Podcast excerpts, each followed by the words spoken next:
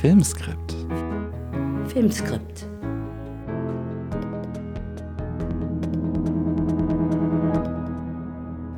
Hallo und herzlich willkommen zu Filmskript, einem Podcast über das Drehbuchschreiben. Mein Name ist Konstantin Lieb und heute ist mit mir erneut Heide Schwocho. Hallo Heide. Hallo Konstantin. Wir sind heute aber nicht zu zweit wie sonst, sondern wir haben heute einen Gast. Und ich glaube, dass wir diesen Gast gar nicht groß vorstellen müssen, denn alle unsere Hörerinnen und Hörer werden ihn kennen, werden seine Bücher kennen und werden auch die Filme kennen, an denen er als Autor mitgewirkt hat. Ich freue mich sehr, dich heute hier begrüßen zu können. Hallo Daniel Kielmann. Hallo. Hallo. Wir können ähm, direkt vielleicht einsteigen und zwar ist unser Thema der heutigen Episode Literaturverfilmungen und Adaptionen. Und wir freuen uns besonders, dich heute hier zu haben, weil du so eine Art dreifache Position hast, die uns interessiert. Auf der einen Seite bist du ein Schriftsteller, dessen Werke von Filmemachern verfilmt wurde. Auf der anderen Seite bist du ein Schriftsteller, der als Drehbuchautor an diesen Filmen zum Teil mitgewirkt hat, die auf Grundlage deiner Romane entstanden sind. Und dann gibt es aber auch den Fall, dass du als Drehbuchautor originäre Drehbuchstoffe geschrieben hast. Und diese Dreierposition hat uns mehr oder weniger dazu bewegt, dich heute zu dem Thema einzuladen. Hochspannend. Also, wir haben ganz viele Fragen. Ich würde gerne, dass wir uns auch vorstellen, weil wir ja auch Literaturadaptionen gemacht haben. Bevor du einen großen Raum kriegst, äh, würde ich bei Konstantin das erstmal sagen. Also, Asphalt Gorillas war deine erste Adaption. Ich sage jetzt mal Adaption, wir werden andere Begriffe finden, nach einer Kurzgeschichte von Ferdinand von Schirach. Regie Detlef Buck. Fabian nach Erich Kästner, Regie Dominik Graf. Hauke Heinz Tod nach Schimmelreiter, ich weiß, das ist in Arbeit. Ähm, und Kälte nach einem Theaterstück von Lars Noreen. Soll ich noch was ergänzen oder ist es alles? Nein, gar nicht. Du hast jetzt mehr oder weniger zwei Projekte genannt, die noch gar nicht verfilmt worden sind, aber an denen ich gerade arbeite. Das ist natürlich eine heikle Situation. Entschuldigung. Vielen, vielen, Dank für die, für die Vorstellung.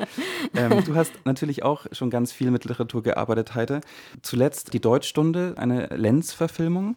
Dann hast du aber auch Landgericht, basierend auf dem Roman von Ursula Krechel, äh, adaptiert. Und Westen, ein Film, der auf dem Roman Lagerfeuer von Julia Frank beruht. Und jetzt sage ich noch was dazu, was in Arbeit ist. Der Spaziergang von Rostock nach Syrakus von Friedrich Christian Delius ist in Arbeit. Wenn ich es bei dir sage, kann ich es bei mir auch sagen, oder? das ist doch schön. So, und jetzt würde ich mal über die Filmografie von Daniel Kehlmann sprechen, von dir. Ich beginne mal mit den aktuellsten. Das sind Bekenntnisse des Hochstaplers Felix Krull. So heißt das Buch. Bei euch heißt es Felix Krull, Regie Detlef Buck und ihr habt gemeinsam das Drehbuch geschrieben. Nebenan Regie Daniel Brühl und du hast das Drehbuch geschrieben und das ist keine das ist keine Verfilmung. Adoption, nein, keine Verfilmung. Nein, sondern ähm, ein neues Drehbuch. Neues Drehbuch aus ja. dem, genau. Äh, Das Verhör in der Nacht 2020, das war ein Fernsehfilm nach dem Theaterstück von dir Heiligabend. Und Regie hat Matti Geschonek Mhm. gemacht. Dann ist es äh, Du hättest gehen sollen, nach einer Erzählung von dir. Das ist eine Hollywood-Produktion. Und Regie und Drehbuch haben David Kopp geschrieben. Ja, Vielleicht als Filme, die er gemacht hat, Jurassic Park, Illuminati, Spider-Man. Wenn du mich ergänzen willst, sag es, aber das sind Filme, die ja auch bekannt sind. Und das wird für uns auch mal interessant sein, wie du mit Hollywood gearbeitet hast. Dann das letzte Problem, ein Film, wo du das Drehbuch auch geschrieben hast nach einer Erzählung. nein, Originaldrehbuch. Originaldrehbuch. Ah, Entschuldigung. Regie Karl Markovic. Mhm. Ich und Kaminski, nach deinem Roman ist dieser Film entstanden. Regie Wolfgang Becker, Drehbuch Thomas Wendrich. Und mit Thomas Wendrich habe ich auch gesprochen über die Arbeit. Ah ja, Äh, Da können wir nachher noch äh, darüber reden. Die Vermessung der Welt, ich würde sagen, das war dein erstes Drehbuch Ja, nach einem ja. eigenen Buch. Und Detlef Buck hat, du hast es mit Detlef Buck Mit Detlef, ja. gemeinsam geschrieben. Daniel Nocke, glaube ich, war noch dabei Mhm. ja. und Regie hat Detlef Buck geführt. Dann kam 2012 Ruhm Mhm. nach deinem Roman Ruhm, der auch sehr vielen bekannt ist. Drehbuch und Regie Isabel Kleefeld. Und der erste 2006 Unter der Sonne Regie Baran Booda. Mhm. Nach deiner Erzählung. Das ist wirklich alles. Ihr habt alles gefunden. Ja, was denkst denn du? Also, wir haben auch Unverfilmtes gefunden. Ja, vielleicht Ja, da auch später auch, darüber. wir haben schon äh, eine ganze Menge äh, gefunden. Und ich würde vielleicht eine, eine Frage gleich anschließen.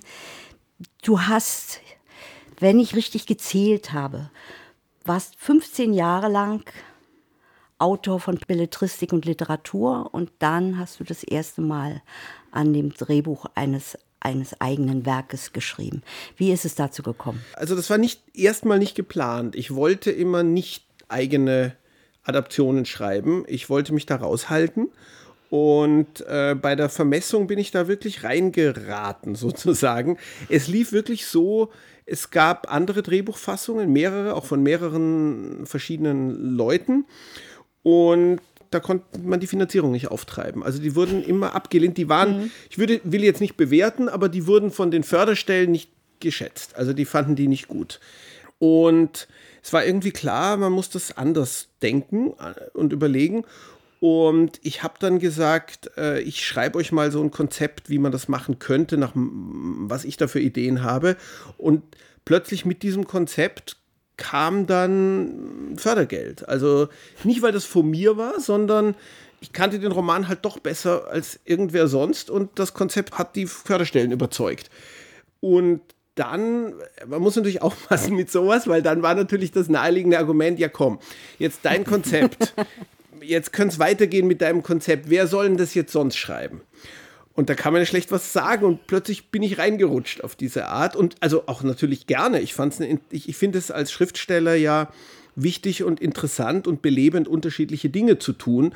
Es war auch die Zeit, wo ich angefangen habe, mehr fürs Theater zu schreiben, also mich überhaupt sehr mit Schreiben für Schauspieler und für das Szenische zu, zu beschäftigen. Und äh, ja, ich habe dann mit Detlef zusammen auf der Basis auch von einigem, was Daniel Nocke äh, vorher äh, geschrieben hatte, wir haben nicht direkt mit Daniel Nocke habe ich nicht direkt zusammengearbeitet, aber wir haben Szenen von ihm ge- genutzt, haben wir dieses Drehbuch geschrieben und so habe ich dann eben Learning by Doing äh, erstmal überhaupt gelernt, wie so ein Drehbuch aussieht, wie das funktioniert. Ich habe es nicht von null auf gelernt, weil ich Drehbücher schon kannte, weil mein Vater war Regisseur und Drehbuchautor und hat sehr viele Literaturverfilmungen und auch Originaldrehbücher im Laufe der Jahrzehnte fürs deutsche Fernsehen gemacht. Einiges davon gibt es auch auf DVD, Josef Roth-Verfilmungen, Radetzky-Marsch, Hiob, Flucht ohne Ende, auch einige äh, Leo Perutz-Verfilmungen. Dadurch wusste ich schon, wie Drehbücher aussehen. Also es war nicht vollkommen fremd für mich Lagen die darum? die, la- die erstens lagen die rum und zweitens hat mein Vater diktiert. Also er hat Notizen gehabt und die hat er dann in ein Diktaphon gesprochen und das dann von einer Mitarbeiterin abschreiben lassen und dann das überarbeitet. Und ich habe mir das oft angehört. Also angehört meint nicht die Kassetten, sondern live. Also ich saß im Zimmer, wenn er diktiert hat und äh, hatte dadurch auch so eine Idee, wie, wie Drehbücher aufgebaut sind, wie die klingen in gewisser Weise, wie lang eine Szene ist und solche Dinge. Also ich hatte nicht das Gefühl, was vollkommen Fremdes zu machen. Diese komische Syntax eines Drehbuchs, die ich immer noch ein bisschen anstrengend finde beim Schreiben, darüber können wir vielleicht reden. Darüber aber werden die wir reden. Ich, ja. Ja. Aber hat dich eventuell dann auch die Herangehensweise deines Vaters an Drehbücher und auch an Literaturverfilmungen in einer gewissen Hinsicht geprägt, als du zum ersten Mal selbst damit konfrontiert warst? Also er hat da nicht mehr gelebt, also ich konnte mich da mit ihm nicht drüber austauschen. Ich denke, das hat mich geprägt, ähm, aber eben unter, un, also untergründig. Es war nie so, ich habe mich nie mit ihm darüber ausgetauscht, wie genau gehst du heran, wie adaptierst du ein Buch. Darüber haben wir nie gesprochen. Ich habe nur so ein bisschen mitbekommen und ich habe natürlich die Filme gekannt. Das heißt, ich habe gesehen und gehört, wie er es gemacht hat. Also das hat mich ganz sicher geprägt. Es hat vor allem eine Sache geprägt. Es gibt diesen Satz, den er sicher auch ständig hört und dem alle immer ganz wohlfeil zustimmen. Gute Bücher kann man nicht verfilmen. Das ist ein vollkommener Quatsch. Nämlich umgekehrt. absoluter Blödsinn. Man kann ja die Gegenprobe machen und sich überlegen, wie viele der wirklich ganz großen, von allen geschätzten, bedeutenden Filme sind eigentlich Verfilmungen von Büchern. Und dann kommt man drauf, ich würde schätzen, fast die Hälfte. Ja. Also Beispiel.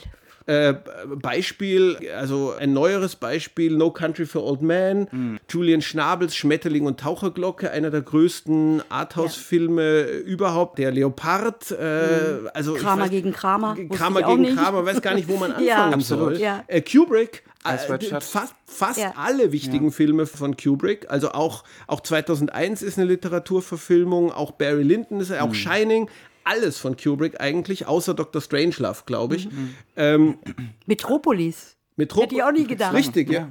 Also das heißt, das ist wirklich mhm. Unsinn. Und äh, das, also dieses Vorurteil, gute Bücher, man hält seine eigenen Bücher für gut, also, also gute Bücher kann man nicht verfilmen. Dieses Vorurteil, dass das Quatsch ist, wusste ich schon durch den Beruf meines Vaters. Also. ja. ja. Was war denn, du hast von dem Konzept gesprochen, das du für die Vermessung äh, geschrieben hast. Was beinhaltet denn dieses Konzept? Worauf hast du dich da fokussiert vor allem, wenn ich so direkt fragen darf? Ich habe mich, ich weiß, es ist jetzt ja auch schon wieder oh, zehn Jahre her. Mhm. Also ich kann es jetzt gar nicht im Detail sagen, aber es entfernte sich ein bisschen von dem Buch und es hatte vor allem damit zu tun, wie die Szenen eingeteilt waren, damit, dass Gauss und Humboldt einander am Anfang schon treffen. Eine als Jugendliche, der andere als Kind, bei dem Herzog von Braunschweig, was im Roman ja nicht passiert.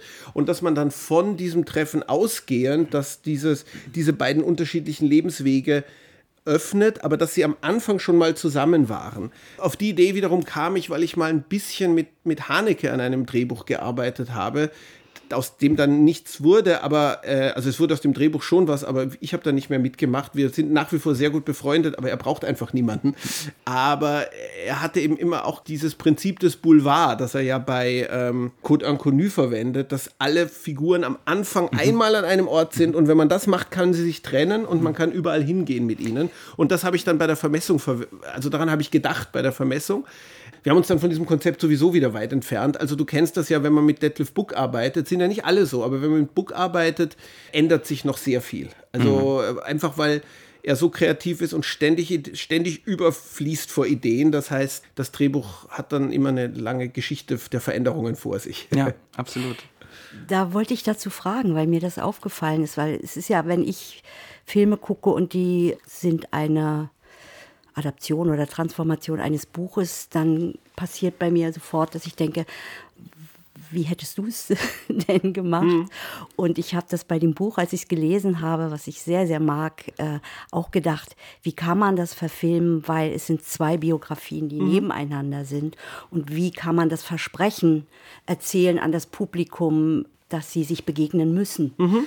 weil sie ja beide inhaltlich miteinander zu ja. tun haben, diese Wahnsinnstypen, diese obsessiven Typen, die über Leichen gehen. Aber dieses Versprechen habe ich im Prinzip nicht gefunden, mhm. weil es blieb bei diesen zwei Ebenen. Würdest du es im Nachhinein nochmal so machen, oder? Nein, ich würde es im Nachhinein anders. Ich würde im Nachhinein erstmal auch sagen, es ist tatsächlich ein Buch, das ich nicht von vornherein sehr für die Verfilmung eignet. Obwohl ich den Film sehr mag, sage ich das jetzt. Das heißt, man muss sich einiges ausdenken, um es verfilmen zu können. Und ich würde es, äh, ich glaube, dass es aus heutiger Sicht, dass es sich wahrscheinlich noch besser für eine Serie eignen würde als mhm. für, einen, für einen Film.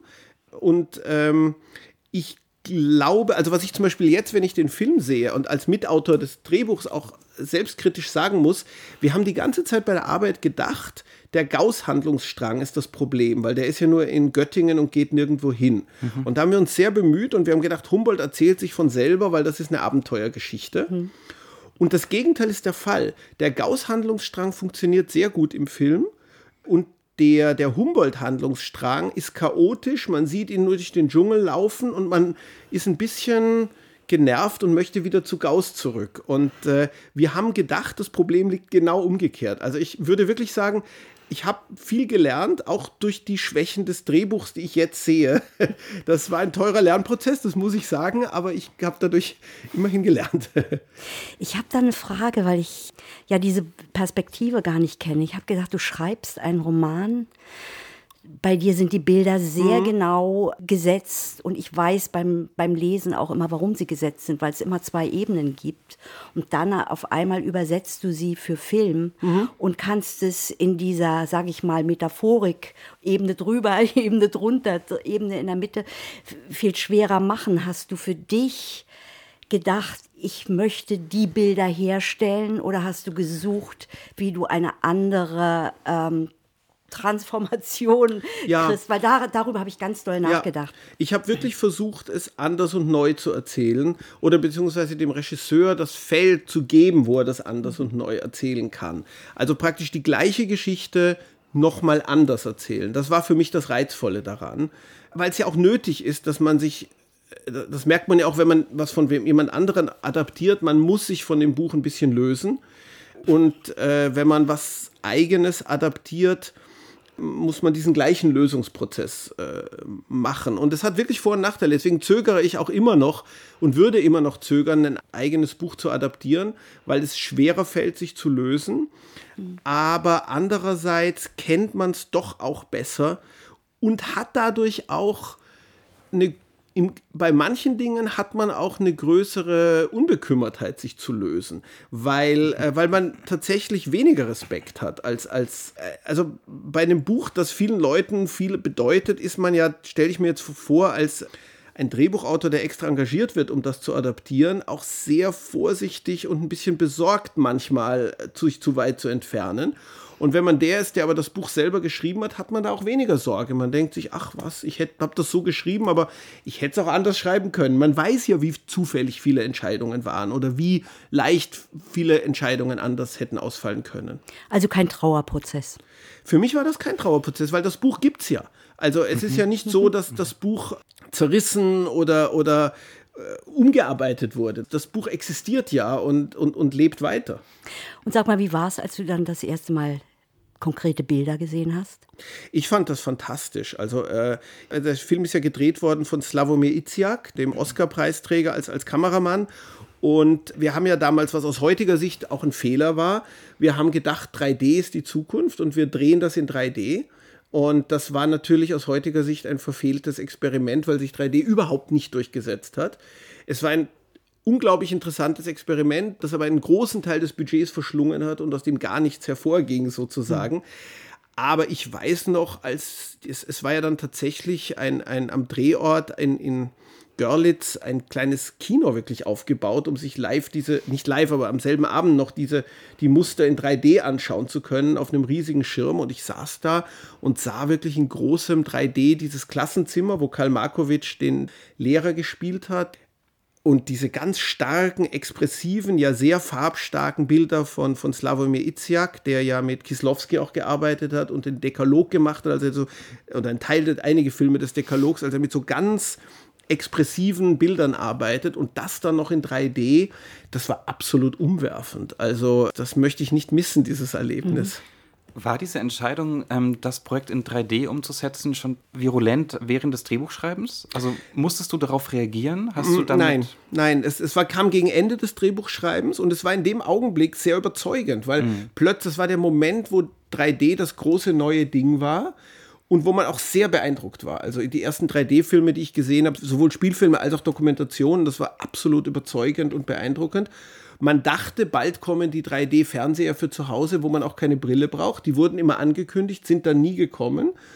Und dann, Detlef ist ja auch jemand von großer Neugier und Experimentierfreude. Dann gesagt, ach, dann machen wir das jetzt einfach in 3D. Und wir hatten da alle so eine technische Spielfreude. Und äh, ja, das hat sich halt nicht durchgesetzt. Es wurde bei der Auflösung, also beim, beim Komponieren der Bilder, wurde ganz stark damit gearbeitet. Also wurde wirklich immer überlegt. Aber beim Drehbuch hat das keine Rolle gespielt. Da würde ich euch beide fragen wollen. Ähm, muss man für 3D nicht 3D schreiben? Also ich habe ich hab keine Antwort darauf, weil ich noch nie damit konfrontiert worden bin. Mhm. Aber ist nicht ein Film wie Avatar auch geschrieben, dass es für 3D gemacht ist?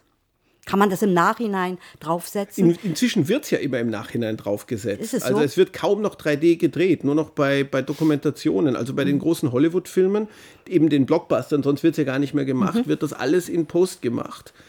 Ich glaube, dass das wahrscheinlich bei der Auflösung und bei der Arbeit, der Arbeit mit der Kamera auch die Überlegungen verändert, aber beim Schreiben, ich denke nicht, aber ehrlich gesagt, für mich ist die Frage auch nicht so relevant, weil äh, weil das ja nie wieder an mich herankam, der Wunsch, einen Film in 3D zu machen. Also bei mir auch noch nicht. Und ich kann mir vorstellen, dass man natürlich entscheidet von Projekt zu Projekt, ob es überhaupt Sinn macht, mit 3D umzugehen. Ich kann mir nicht vorstellen, dass Louis Miles My Dinner with Andre ein guter 3D-Film ja, genau. ist. Genau. Also das kommt natürlich dann darauf an, wenn ich weiß, es ist ein 3D-Projekt, ähm, dann wird man anders mit Bewegungen innerhalb von Szenenabläufen umgehen, vermutlich, weil gerade die Bewegung das den Effekt ja. erzeugt, der interessant ist.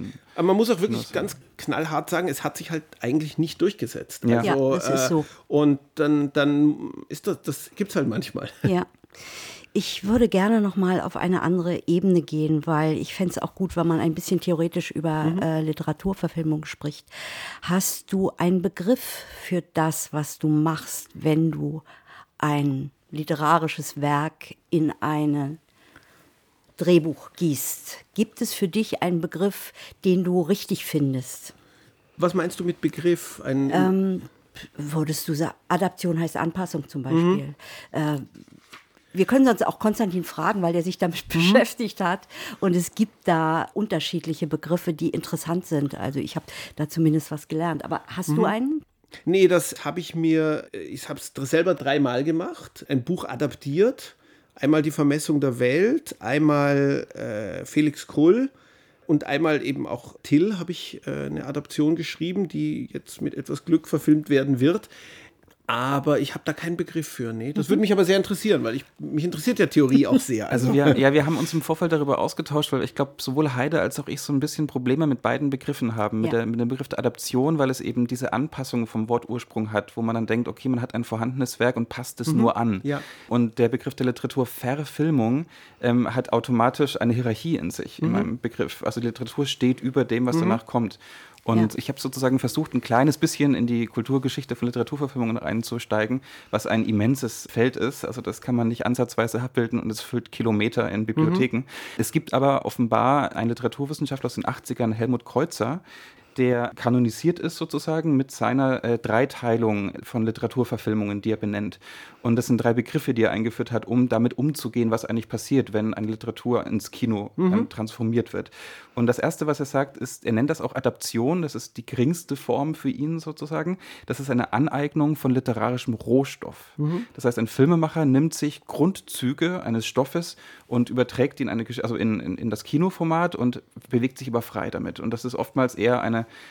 eine Form von Virginia Woolf würde wahrscheinlich sagen, äh, Raubbeute-Literatur, also die Literatur als Raubbeute. Genau, man, man, setzt sich als Filmemacher auf einen Rohstoff und macht dann daraus etwas. Das mhm. andere, was er definiert, ist die Illustration, die Bebilderung mhm. der Literatur, wo aber immer die Gefahr mitschwingt, dass man äh, die Mittel des Kinos ignoriert und sich sozusagen zum Beispiel auf den Erfolg eines Buches mhm. äh, draufsetzt und das versucht zu bebildern, aber die eigene Kunstform ignoriert. Mhm. Und das andere, was er als die höhere Form von, von diesem Prozess bezeichnet, ist die interpretierende Transformation. Mhm. Und das ist ein Filmemacher, der eventuell, wenn man diesen Begriff nehmen möchte, zum Herzstück des, des belletristischen Urstoffs hinkommt, mhm. zu dem Geist eines Buches oder mhm. der Seele, die versteht und transformiert in eine neue Kunstform, also etwas Eigenes daraus schafft. Und diese Dreiteilung, wird, auf die mhm. wird immer wieder Bezug genommen. Ich kann sie die auch nicht, finde es aber mhm. eine relativ plausible Einteilung erstmal, die natürlich sehr grob ist, aber die so ein bisschen zumindest Wege in, diese, in dieses Irrelicht führt. Das ist plausibel. Und man hofft natürlich immer, dass es das Dritte ist, was man, was man macht. Ja. Aber diese äh, Transformation, das, mir hilft das sehr. Also auch darüber nachzudenken bei den ja. eigenen Stoffen, was es eigentlich ist, weil ich würde mich immer vor der Illustration hüten wollen. Trotzdem passiert es manchmal und manchmal ist es auch richtig. Mhm. Also es gibt ja so ganz unterschiedliche Dinge. Ich, ich möchte eins dazu noch sagen, weil mir das so gefallen hat, was Haneke zur Klavierspielerin gesagt hat. Er hat gesagt, die Sprache von Jelinek ist unübertragbar. Man muss mit filmischen Mitteln die gleiche Geschichte erzählen. Ich habe nicht das Buch verfilmt, sondern ich habe die Geschichte erzählt. Insofern ist es keine Literaturverfilmung. Hat mir gefallen.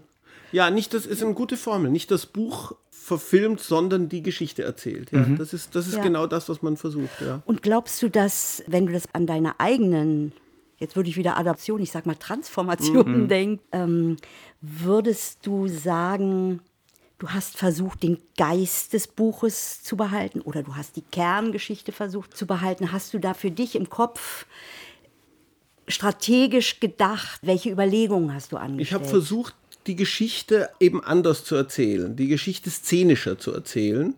Weil letztlich, was man ja hat, sind auf der Bühne noch mehr, auf der Bühne hat man ja nur das Szenische, im Film hat man noch andere Mittel, man hat noch, noch, noch Montagen und solche Dinge, aber im Wesentlichen lebt ein Film ja auch von Szenen. Also äh, man versucht dieselbe Geschichte szenischer zu erzählen und häufig eben, da hat mir eben auch das Theater geholfen, das, was in der Prosa man einfach sagen oder berichten oder erklären kann, muss ja dann letztlich auch im Film oder sollte zumindest im Idealfall irgendwie in eine Szene eingefangen werden. Also man erzählt die Geschichte szenischer. Ich überlege gerade, ob das jetzt nur mein Ansatz ist, ob man auch sagen könnte, nee, es gibt ja auch Filme, die gar nicht in Szenen arbeiten. Aber das sind dann eben epischere Mittel. Also einen Erzähler im Off zu haben, der aus dem Buch vorliest und dabei bewegt sich die Kamera durch das Gelände. Das kann auch schön sein, aber das ist dann eigentlich schon wieder mehr der Film referiert das Buch sozusagen. Ja. Das kann auch schön sein. Also, aber das genuin filmische, mhm. das ist, ist, doch, nee, ist doch eher szenisch. Ich habe mit Thomas Wenrich telefoniert, mhm. mit dem ich befreundet bin und der Kaminski und ich äh, das Drehbuch dafür geschrieben hat. Und der hat was Interessantes gesagt. Ich habe dann auch bei deinen Büchern nochmal mhm. nachgeguckt. Er hat gesagt, du, ich habe eigentlich erst während des Schreibens gemerkt, dass Daniel Kehlmann sehr viel mit der indirekten Rede arbeitet. ja. Dass es immer mehrere Ebenen gibt. Und dann übersetzt du das und dass es dadurch auch eine, ich sag mal, komische Distanz zur Handlung, zu den Figuren mhm. gibt. Und dann habe ich das übersetzt in, ein, in, eine Szene und dann steht die auf einmal pur da. Mhm. Und der Humor ist gar nicht mehr da. Ja, ja, das das hat, um das dazu zu sagen, auch die Gefahr, dass man den Humor dann draufpackt. Ja. Da würde ich gerne mit dir drüber mhm. sprechen, weil das habe ich mir dann auch angeguckt an ja. Filmen, an, habe nochmal gelesen und dachte, was für ein interessanter mhm. Aspekt. Ja, das stimmt. Also man kann tatsächlich, das ist was, was ich, ich kann jetzt nur sagen, das stimmt völlig, was er da sagt. Das ist was, was ich als Prosa-Autor sehr gerne mache. Der Humor, der durch eine etwas distanziertere Erzählstimme entsteht. Also eben in der Vermessung der Welt ist das ja wirklich ganz nach vorne gestellt, weil alle Dialoge in indirekter Rede sind. Aber ich mache es auch sonst gerne. Die, die Komik, die durch indirekte Rede entsteht. Und das ist aber gar nicht so offensichtlich. Man liest da gerne drüber mhm. hinweg. Und das gehört halt zu den Dingen, die eben gar nicht in, in Szenische zu übersetzen sind, weil es ja dezidiert, indirekte Rede ist ja praktisch der Verzicht auf das Szenische sozusagen. Anstatt dass man die Szene bekommt, bekommt man eine Art von Erzählerstimme. Anstatt dass jemand was sagt, wird gesagt, was er gesagt hat. Also das ist dann sozusagen, wenn wir bei dem Bild der, der Übersetzung bleiben, ist es der unübersetzbare Anteil. Interessant wäre vielleicht, ob es möglich ist, mit anderen Mitteln des Kinos mhm. den gleichen Effekt zu erzeugen. Eben nicht in den Dialogen, sondern vielleicht durch eine Visualität oder ja. vielleicht auch durch, ähm, durch eine Tonebene beispielsweise. Ja, oder ich würde sagen, die Möglichkeit, was Ähnliches zu erzeugen, ist einfach, was gute Schauspieler können. Mhm. Also, das ist ja etwas, was man als Prosa-Autor gar nicht hat, die Möglichkeiten eines Schauspielers, einer Schauspielerin, also es ist immer das ist natürlich Schauspieler und Schauspielerin gemeint, also etwas mit einem, also mit einem Blick, mit einer Geste, eine Verunsicherung oder Ironisierung oder eben auch einen komischen Moment herzustellen, den man wiederum als in der Prosa, für den man eine halbe Seite oder mehrere mhm. Seiten brauchen würde. Das ist auch ein Grund, warum ich gerne für Theater und Film arbeite, weil man sich auf diese wunderbaren Möglichkeiten guter Schauspieler äh, auch wiederum berufen darf. Ich glaube, das reicht nicht. Mhm. Ich glaube, das reicht ja, nicht. Sehr interessant, ja, ja, ja. dazu, weil ich denke, äh, dass es schon im Drehbuch mhm. Ideen geben muss, wie gehe ich anders mit Sprache um, welche Bilder finde ich mhm. dafür, wie schaffe ich es, dass nicht danach Humor draufgesetzt werden ja. muss, weil das, natürlich kann das, äh, ich sag mal ein Beispiel bei Gauss, wenn er Zahnschmerzen mhm. hat. Ja. Im Film habe ich gesehen, dass der falsche Zahn gezogen mhm. wurde. Im Buch habe ich mehrere Ebenen gelesen, dass das eigentlich dafür da ist, weil er schon weiß, irgendwann werden ja, Menschen ja. keine Zahnschmerzen mehr haben. Das ist so fein da drin. Und hier habe ich erstmal ein pures Bild, mhm. wo ich dachte, ich sehe viel Blut ich, äh, und sehe die Zähne und dachte, Jetzt hätte ich mir was gewünscht, was ja, ja. diese andere Ebene mit reinbringt, aber schon als Drehbuchidee. Ich wüsste aber auch nicht, ich, ich bin ich bei nicht. dir, aber ich wüsste sie auch nicht. Also letztlich muss man dann auch sagen, so wie es gewisse Dinge gibt, die in andere Sprachen sich nicht oder von einer Sprache in die andere wo man einfach irgendwann sagt, nee, sorry, das ist einfach unübersetzbar, das ist Lost in Translation. So ist das eben auch bei manchen ja. Prosa-Effekten, also Effekten in der Prosa, die sind halt dann in, nicht übersetzbar.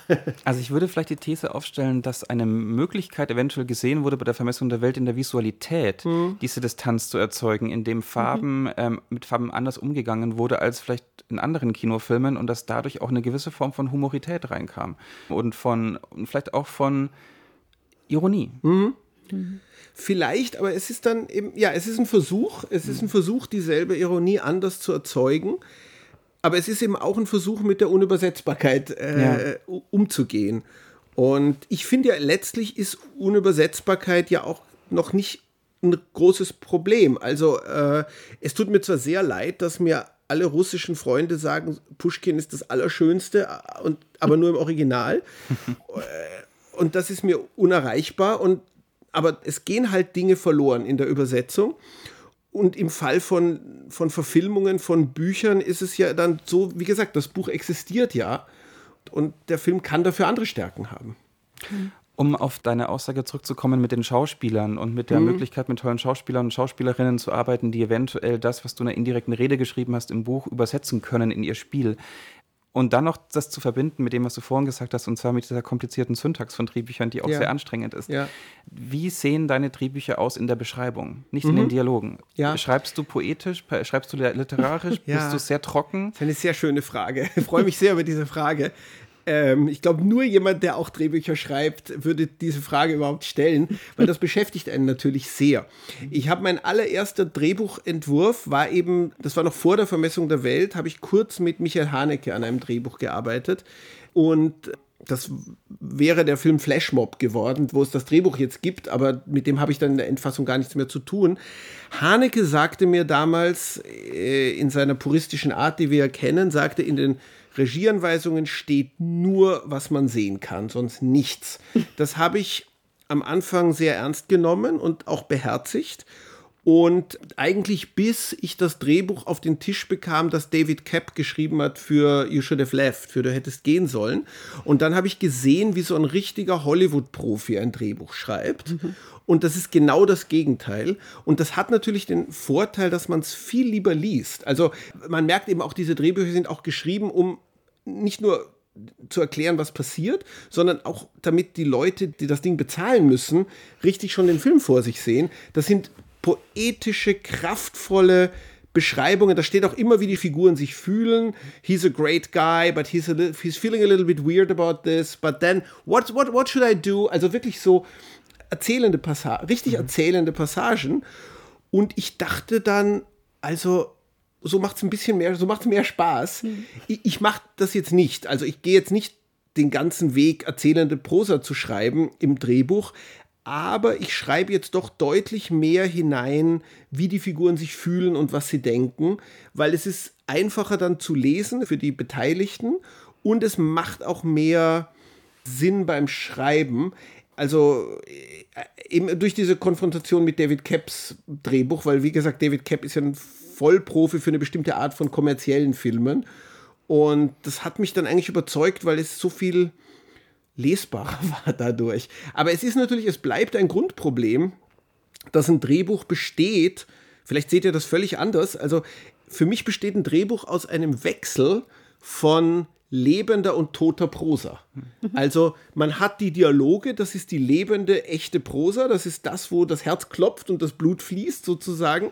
Und man hat dazwischen tote, lang, per se langweilige Prosa. Er geht zum Fenster und blickt hinaus, die auf dem gleichen Niveau ist wie oder die gleiche Sinnhaftigkeit hat wie eine, eine äh, Bedienungsanleitung für eine Waschmaschine. Man braucht das halt, aber niemand schreibt es gerne und niemand liest es gerne. Und dieser Wechsel von lebender und toter Prosa finde ich anstrengend beim Drehbuchschreiben. Und ja, also man kann natürlich damit umgehen, indem man die tote Prosa ein bisschen belebt, aber so richtig mit voller Kraft literarische Beschreibungen hineinzuschreiben, die dann aber auch wiederum nur zwölf Leute lesen werden, kommt man sich auch komisch vor. Also ich weiß nicht, wie ihr damit äh, umgeht mit dem Problem. Heide, wie gehst du mit dem Problem um? Wir haben ja schon naja, öfter darüber gesprochen. Wir haben ja oft darüber gesprochen, ob äh, man zum Beispiel die Figuren von innen erzählt mhm. oder von außen. Und dann ist für mich auch der Gang zum Fenster nicht tot mhm. äh, vom Gefühl. Also ja. ich kann das nur mit, das schreibt aber jeder anders. Ja. Äh, aber ich muss es immer mit jeder Figur durchleben. Mhm. Das gelingt mir nicht immer, mhm. aber also wenn meine Figur stirbt, sterbe ich mit. Wenn mhm. die am Abgrund steht, dann stehe ich auch am Abgrund. Das ist sehr ungesund im Übrigen. aber insofern versuche ich die Bilder diesem Gefühl unterzuordnen. Ich versuche es. Äh, und also für dich das, ist das dann wirklich wie wenn du eine Kurzgeschichte schreiben würdest. Ja, die, ja. Ah, okay. Mhm. Und äh, ich habe lange, weil ich arbeite ja viel mit meinem Sohn, mit Christian mhm. zusammen, und der hat dann immer gesagt, du musst es nicht so literarisch machen.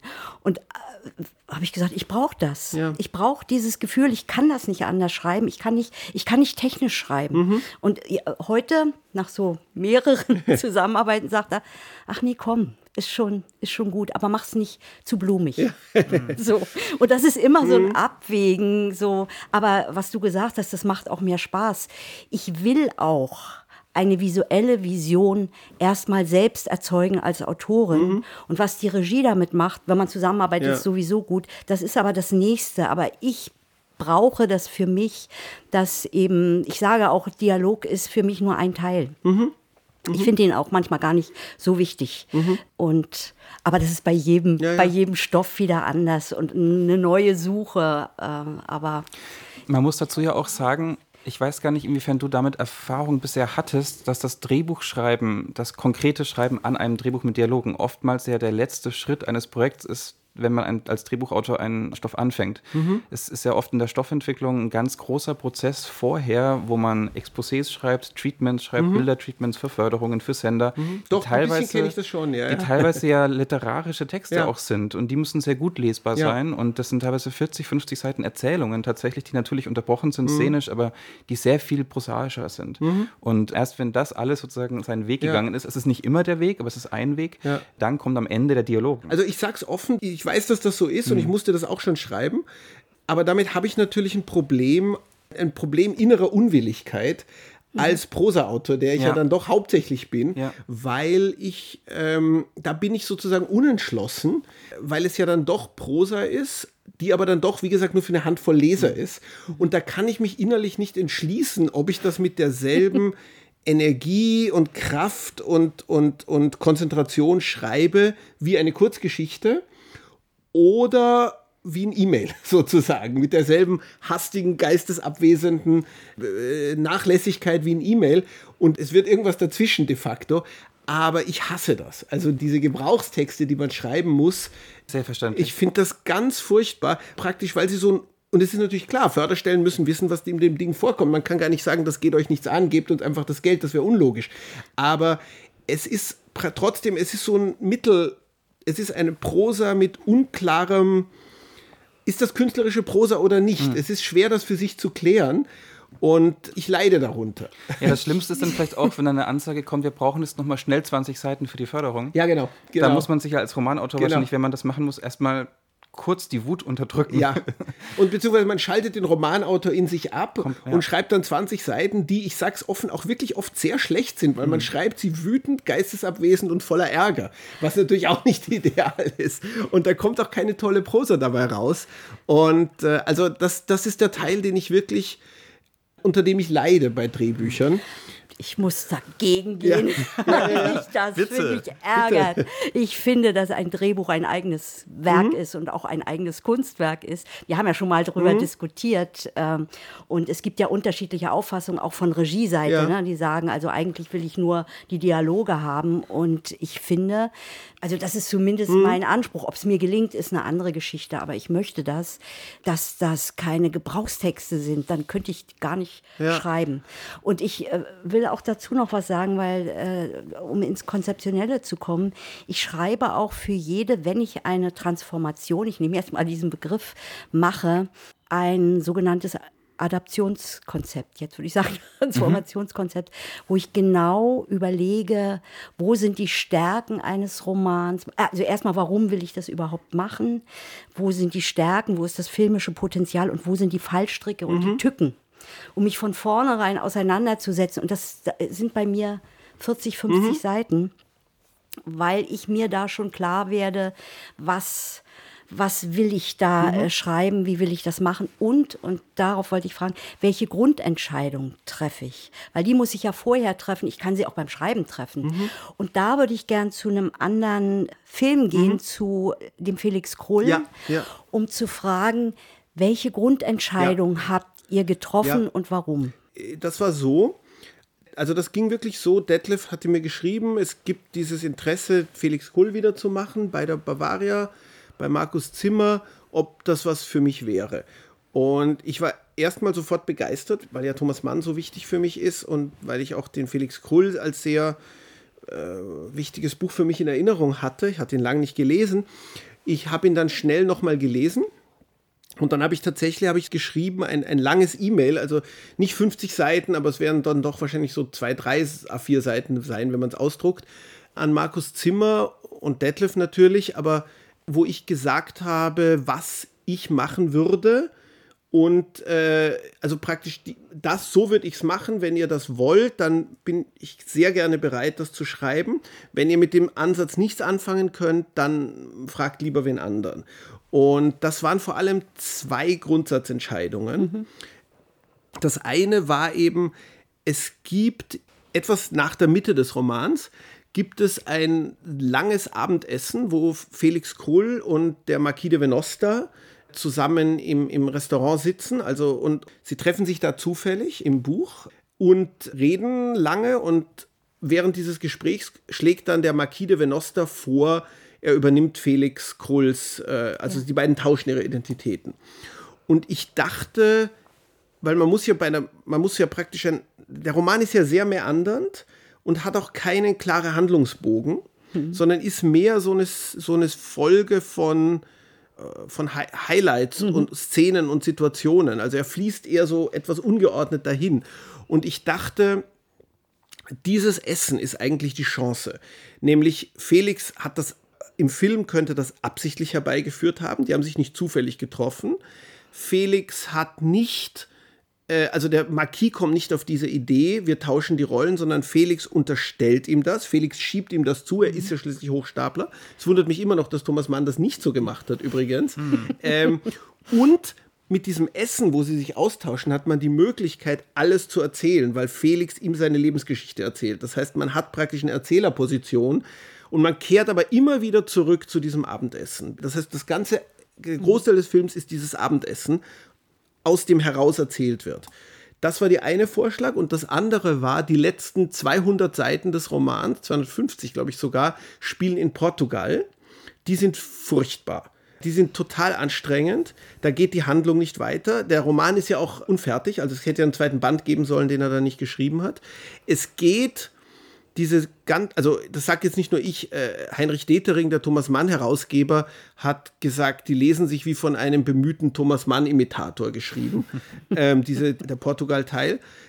Und es geht die ganze Zeit es wird eigentlich vergessen, die Hochstapler-Geschichte, sondern es geht die ganze Zeit um die Verführung eines spröden Mädchens. Er will ein bestimmtes Mädchen verführen, die Tochter von Professor Kuckuck. Es gibt überhaupt kein Thema, nichts, was so unzeitgemäß ist als Handlungsstrang wie Verführung eines spröden Mädchens.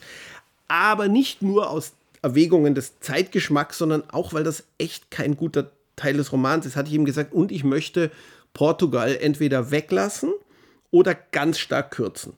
Also ich kann, Portugal ist für den Film tot, da kann man nichts machen aus dem Portugal-Teil. Und das waren meine zwei also Grundentscheidungen.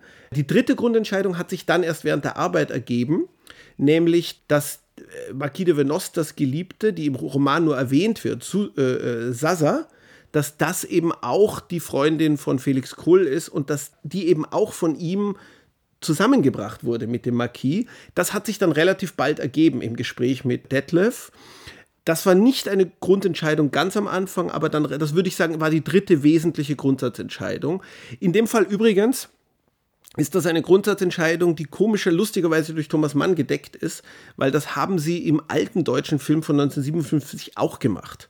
Mhm. Und da hat Thomas Mann das Drehbuch noch abgesegnet. Also in dem Fall kann ich, es hat damals Lilo Pulver gespielt, diese Rolle. Sie haben nicht sehr viel gemacht mit ihr, aber äh, sie, sie hat diese Rolle gespielt und sie ist auch die Geliebte von Felix Kohl und Marquis de Venosta. Also in dem Fall kann ich sagen, diese Grundsatzentscheidung ist führt zwar weg vom Buch, wurde aber von Thomas Mann noch äh, abgesegnet. Da kann ich euch beide fragen. Ne? Es, es gibt ja Parallelen mhm. zu Fabian und zu Felix Krull. Ihr habt beide eine Dreiecksgeschichte mhm. Erzählt. Mhm. Und ihr habt beide eine Liebesgeschichte in den Fokus genommen, die so stark in dem Roman nicht drin ist. Warum macht ihr das für Film? Das ist eine heikle Frage. Ich frage ähm, dich also, jetzt. Also es gibt es gibt noch eine weitere Parallele zwischen Fabian und Felix Krull, auch wenn die vielleicht nicht offensichtlich ist, aber der Fabian ist auch ein meandernder Roman.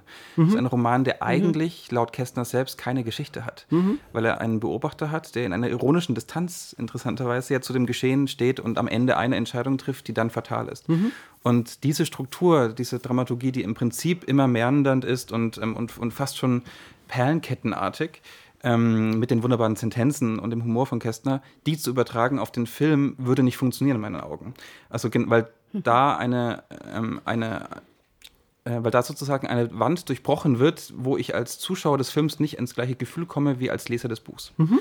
Und für mich war da zum Beispiel ganz, ganz wichtig, dass ich eine bestimmte Form von ähm, tja, von, von Effekt auf den Zuschauer auslöse, der vergleichbar ist mit dem Effekt, den ein Leser hat beim Buch. Mhm. Und der lag bei mir viel stärker in den Figuren und in der Liebesbeziehung als in den Beschreibungen der Welt. Also mhm. als, in, als, äh, als sozusagen die, die Highlights, wie du es genannt hast, die dann nach und nach kommen. Und das hat für mich auch, der Ansatz war für mich dann so, dass es der Roman für mich deswegen gegenwärtig und zeitgenössisch ist. Weil die Figuren, die beschrieben werden, bei Kästner eben sehr ähm, ja, sehr gering eigentlich, die in ihrer Ambivalenz mhm. und in ihren, in ihren Liebschaften und ihren Widersprüchlichkeiten zeitgenössische Figuren für mich ja. waren. Und dann war die logische Konsequenz, dass das Figurendreieck stärker in ein Zentrum kommt zwischen Stefan Labude, Cornelia Battenberg und Jakob Fabian, als es im Buch ist. Ja. Mhm. Und weil es auch immer mit Emotionen zu tun hat. Ne? Was, mhm. wo, das ist ja klar, dass man guckt beim Film, wo, wo ist das emotionale Potenzial. Ja. Bei uns, bei Felix Krull ist das Interessante, dass sehr vieles an starken emotionalen Konflikten im Buch angelegt ist, aber letztlich macht Thomas Mann dann den Schritt davor zurück und erzählt das, was er selber anlegt, dann führt das nicht zu einer dramatischen Steigerung. Also zum Beispiel, dass das dieselbe Frau ist. Das ist eigentlich, könnte man sagen, schon angelegt. Mhm. Aber er macht das halt nicht. Das gleiche, es gibt im Hotel diesen Mafia-Typen, der eigentlich Schutzgelder einsammelt. Also mhm. das ganze Hotel ist was auch sehr realistisch ist, also wenn man äh, in, in, in dieser Zeit, was man heute in der dritten Welt auch hat, also das ganze Hotel ist ein großes Prostitutionsunternehmen nicht, sondern Prostitution ist halt allgegenwärtig. Alle sind so arm, dass sie sich ständig verkaufen müssen. Und es wird von dem einem bestimmten verbrecherischen Oberkellner immer auch Schutzgeld eingesammelt. Das ist bei Thomas Mann vollkommen angelegt. Und dann freundet sich Felix an mit dem und die werden Freunde und der sagt zu ihm, ach, ist ja alles nicht so wichtig. Und dieser Konflikt, der interessant ist und auch von echter sozialer Relevanz, ist da im Buch, aber er wird da nicht erzählt und er wird nicht benutzt. Und so ist es eben auch mit der, sowohl mit der Dreiecksgeschichte als auch mit diesem Antagonisten. Man musste eigentlich nur das nehmen, was im Buch da ist, aber nicht davor zurücktreten, sondern es zuspitzen. Und insofern würde ich behaupten, das ist alles wir haben nichts dazu erfunden, was bei Thomas Mann nicht angelegt ist. Ähm, es ist, glaube ich, auch das Wesen des Alterswerkes, dass man, Autoren von Alterswerken sind glaube ich, konfliktscheuer beim Erzählen. Also es ist jetzt nur so eine spontan entwickelte Theorie. Aber wir mussten von diesem Alterswerkhaften ein bisschen mhm. weg. Hast du bei diesem Werk konzeptioneller gearbeitet als bei den eigenen? Ja, Büchern? ich glaube schon, ja. Einerseits ja, andererseits nein. Also warum die Rolle von Sasa auch immer größer wurde, war eben auch der Schauspielerin Liv Lisa Fries geschuldet. Mhm. Wir haben da eine Lesung gemacht, also mit, mit, mit fast allen Schauspielern. Also weil, weil es auch darum ging, wie kann man Thomas Mann sprechen? Also mhm. wie sprechbar ist das? Weil man muss ja, wenn man Thomas Mann verfilmt, können die ja nicht reden, wie Menschen heute reden, sonst müssten wir nicht Thomas Mann verfilmen. Also man muss was machen mit Thomas ja. Manns Sprache. Es hat mich übrigens auch sehr gereizt, im Dialog Thomas Mann Deutsch zu schreiben Äh, also Hat man mein, auch gemerkt, fand ich schön. Das war für mich der große Spaß der Moment bei und meine Hoffnung ist halt, dass niemand außer vielleicht Heinrich Detering und, und, und ein paar anderen Literaturwissenschaftlern merken, welcher Satz von mir und welcher von Thomas Mann ist. Das wäre meine Hoffnung, also das wäre mein, mein Ehrgeiz. ähm, also dass zum Beispiel Sasas Rolle immer größer wurde, war eben, weil Liv so wahnsinnig gut war und weil wir ihr dann einfach noch Szenen für sie geschrieben haben. Dann kam noch etwas dazu konzeptionell, was mir sehr klar war, was du wahrscheinlich bei Fabian nicht ganz so hattest, nämlich, dass wir schon, das ist ein unglaublich beliebter Roman, Felix Kohl. Mhm. Das heißt, man muss auch eine Art von untergründiger Kommunikation haben mit den Menschen, die sich an dieses Buch erinnern und dieses Buch lieben. Also da war das Wichtigste die Musterungsszene. Alle erinnern sich immer an die Musterungsszene. Felix Kull geht zur Musterung und spielt dort einen epileptischen Anfall vor und wird freigesprochen, also für untauglich erklärt. Ein Schauspieler, der ein Epileptiker spielt und mit dem Gesicht zuckt. Das wäre zum Beispiel ein gutes Beispiel, was du vorhin gesagt hast, das ist nicht lustig. Mhm. Die Beschreibung davon kann lustig sein, mhm. aber ein Gesicht zucken ist nicht lustig. Und gleichzeitig warten alle auf die Musterungsszene, die den Roman kennen. Und dann hat, hatte ich diese Idee, auf die ich wirklich relativ stolz bin. Nicht Felix hat den epileptischen Anfall, sondern der, der vor ihm in der Schlange steht. ja. Und die Musterungskommission sagt, Epilepsie ist ja nun wirklich, das kennen wir, äh, tauglich. Und jetzt muss er improvisieren. Und Detlef hatte mal erzählt, jeder, der sagt bei der Musterung, ich freue mich aufs Töten, ist schon sehr äh, jemand, der sehr suspekt ist, also den sie eigentlich nicht da haben wollen. Und dann, anstatt der Epilepsie zu spielen, auf die er sich vorbereitet hat, improvisiert Felix, der jetzt improvisieren muss, das ist ja auch immer spannender im Film, als wenn man einen Plan durchführt, improvisiert einen Monolog darüber, einen auch sehr erotisch gefärbten Monolog darüber, wie sehr er sich auf das Töten freut, mit was für einer Erregung in die Freude aufs Töten Vorfreude aufs Töten erfüllt. Und daraufhin schicken sie ihn nach Hause. Mhm. Und das ist eben auch ein bisschen, um jetzt konzeptionell zu sprechen, eine Kommunikation mit den Zuschauern, die sich auf die Musterungsszene freuen, wo man sagt, hier habt ihr eure Musterungsszene, aber wir machen was anderes. Mhm. Also ob das, ob das aufgeht, weiß ich nicht, aber das ist mein Lieblingsmoment im ganzen Film.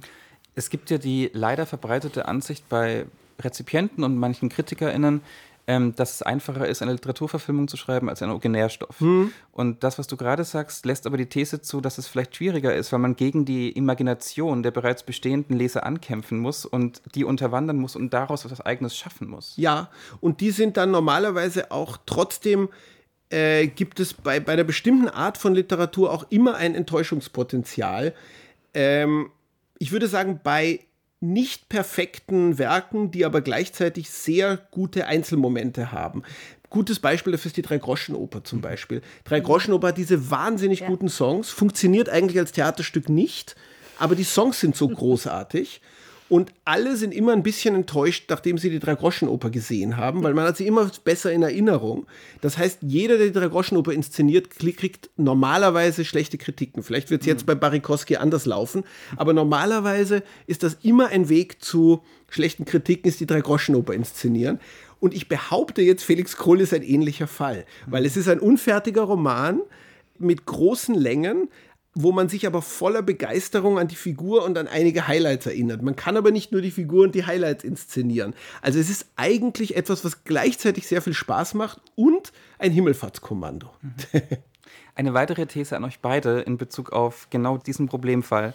Ist man, wenn man als Drehbuchautorin und Drehbuchautor sich an so ein Projekt heranwagt, mhm. am Ende vielleicht werktreuer, indem man sich von der Werktreue verabschiedet? Puh. Ich denke ja. Also ich würde sagen ja. Und mein Beispiel ist eben, was ich vorhin gesagt habe. Es sind Konflikte und Figuren, Dreiecke oder Konstellationen angelegt im Roman, wo man eigentlich bei einer genauen Lektüre sich wundert, dass Thomas Mann das, was er selber so gut vorbereitet, diese Konflikte dann nicht mehr sich austragen lässt. Und also ich würde jetzt nicht sagen, vielleicht werktreuer als der Roman, aber ich würde sagen, äh, dass es eigentlich im Geiste des Romans ist, diese Konflikte dann sich ereignen zu lassen und, und, mhm. und nicht davor zurückzutreten. Mhm. Heide, du hattest ich, ja eine Riesenherausforderung mit der Deutschstunde. Das ist ja auch ein Roman, der ja, in, so, ja. in so vielen Köpfen präsent ist. Ja. Also ich habe da großen Respekt vor gehabt, dass ihr das gemacht ähm. habt. Da ist die Werktreue ganz anders vielleicht. Da muss ich aber biografisch was sagen. Also im Gegensatz zu euch, die ihr im Westen aufgewachsen seid, ich kannte diesen Roman nicht. Mhm. Und keiner hat verstanden, wieso ich diesen Roman nicht kannte, weil ihr habt den alle in der Schule durchgekaut. Ich wahrscheinlich nicht, weil ich in Österreich in der Schule war. Aber ja, nur deshalb. Ja. Ah, also, und, und, und hab den, Christian hat mir den gegeben, hat gesagt, lies das mal. Und ich fand den so umwerfend. Und ich sag's ehrlich, es war für mich die Dreierkonstellation zwei väterliche Freunde in Anführungsstrichen und ein Junge, der beiden gerecht werden will. Und wenn er dem einen gerecht werden will, dann verrät er den anderen. Eine ganz archaische Geschichte in einem totalitären System, was nicht, wie ich es aus der DDR kenne, immer definiert wird, sondern über Bilder erzählt wird. Und das fand ich, das fand ich großartig. Also ich habe den entdeckt und zu jedem, dem ich das gesagt habe, ich gesagt, oh, die Deutschstunde. Ich bin da so naiv rangegangen. Natürlich in die ähm, ich kann das jetzt nur kurz machen, weil das das Fass aufmacht, natürlich in die Nolde-Falle gefallen, weil ich diesen Maler nicht als Nolde sehen wollte, obwohl ich wusste, was für einen Hintergrund es gibt. Aber dann hätte ich dieses Buch nicht transformieren, adaptieren können, weil dann hätte ich aus dem Maler einen Nazi machen müssen und dann wäre die Geschichte unerzählbar gewesen. Und mhm. äh, das ist eine sehr dialektische Geschichte, aber ich habe es mit einer großen Freude geschrieben, auch was diese Bilder angeht. Und wir haben es mit einer großen Freude entwickelt. Und im Übrigen ist das einzige hm, Drehbuch, was wir gemeinsam mit dem Kameramann auch entwickelt haben, der immer in, also in der letzten Zeit dann ähm, bei den Drehbuchbesprechungen dabei war und dann auch manchmal so Dinge gesagt hat, wie, wie so eine Mühle, die ist doch zu putzig. Und schon ging die Fantasie los. Darum habe ich so angenehm in Erinnerung. Ähm, und das ich sage es jetzt nicht im Sinne der Rezeptionsgeschichte, mhm. weil du weißt ja auch und weißt, wir sind dafür gescholten und gelobt worden, aber ähm, für mich hat sich's gelohnt. Aber ist nicht genau das der Glücksfall des Kinos, wenn man gescholten und gelobt wird? Wenn man Widersprüche generiert? Yes. ich denke schon. Äh, und ich, ich würde auch bei jedem Drehbuch, was ich geschrieben habe, und da geht es nicht nur um Literatur, weil wir im Nachhinein immer hat ich bin sehr selbstkritisch. Ich finde immer Punkte, wo ich denke, das hätte ich anders machen können. Da ist es nicht geglückt. Ich bin stolz auf die Dinge, die geglückt sind. Ähm, also ich glaube, also wenn etwas nur gelobt werde, dann würde man wahrscheinlich es eher als verdächtig ansehen, weil du, du musst doch Fehler machen. Und, und ich würde auch sagen, wenn es um Romane geht, ähm, es gibt für mich ein